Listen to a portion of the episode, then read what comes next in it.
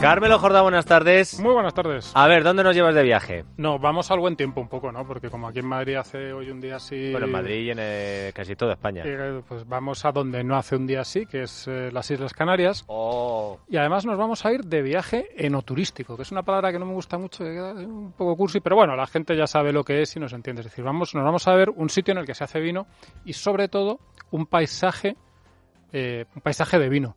Y yo creo que es el paisaje de vino más sorprendente de Europa. No voy a decir el más bonito para no meterme en líos, pero sí que es el más sorprendente de Europa. Nos vamos a Lanzarote y nos vamos a la región de la Jeria, que es una auténtica maravilla y que es donde se hace vino en esa isla, que dices, ¿cómo pueden hacer vino aquí? eso es exactamente lo, que me pregunté cuando lo vi. Sí, No, no, es que es impresionante. Bueno, le contaremos a la gente para que se haga un poco una idea, aunque es muy difícil transmitirlo así de palabra, pero bueno, vamos a intentarlo porque para eso esto es una radio. Si no, va, si no lo logramos, estamos mal. Bueno, pues el paisaje de Lanzarote, como todo el mundo sabe, es un paisaje volcánico, sobre todo eh, con, esa tierra volcánica negra, con mucha roca, que es bastante llamativo.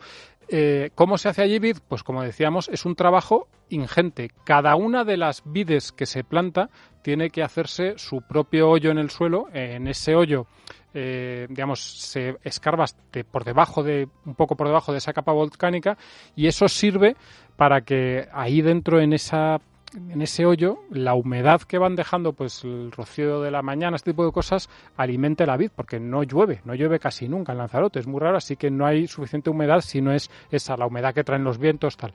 Al mismo tiempo no es suficiente con eso dice bueno pues cada vaya trabajo por cada una de las plantas de vid que, que se plantan pues no es suficiente. Además de eso como en Lanzarote hay mucho viento tienen que tapar proteger un poco la vid con un pequeño muro de, pues a lo mejor tiene un par de palmos de altura más o menos, según la zona, en algunos pues hace falta un poco más, en otros a lo mejor hace falta un poco menos, pero todas tienen un muro de viento.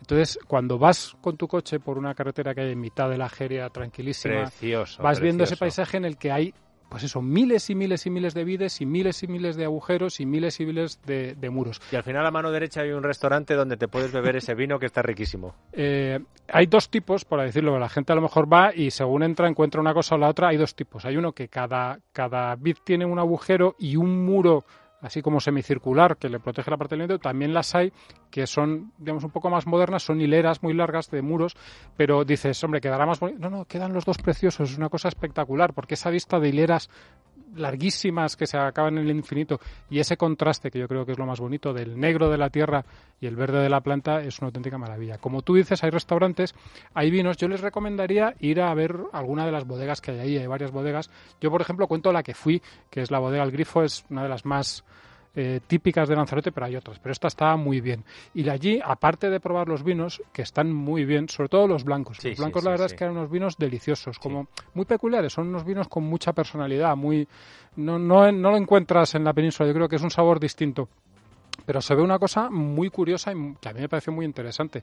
Tú sabrás, porque eres una persona informada, que en España las vides eh, quedaron exterminadas en el siglo XIX.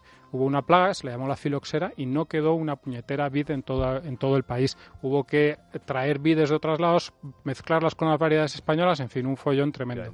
El único sitio al que esa plaga que arrasó toda Europa, no solo España, no llegó, fue eh, las Islas Canarias. Así que en las Islas Canarias, en Lanzarote y en sitios como la bodega El Grifo, hay, están las vides más antiguas de España. Y cuando digo más antiguas, hablo de vides de más de 200 años. Es una cosa impresionante, son verdaderos árboles. Es una cosa tremenda.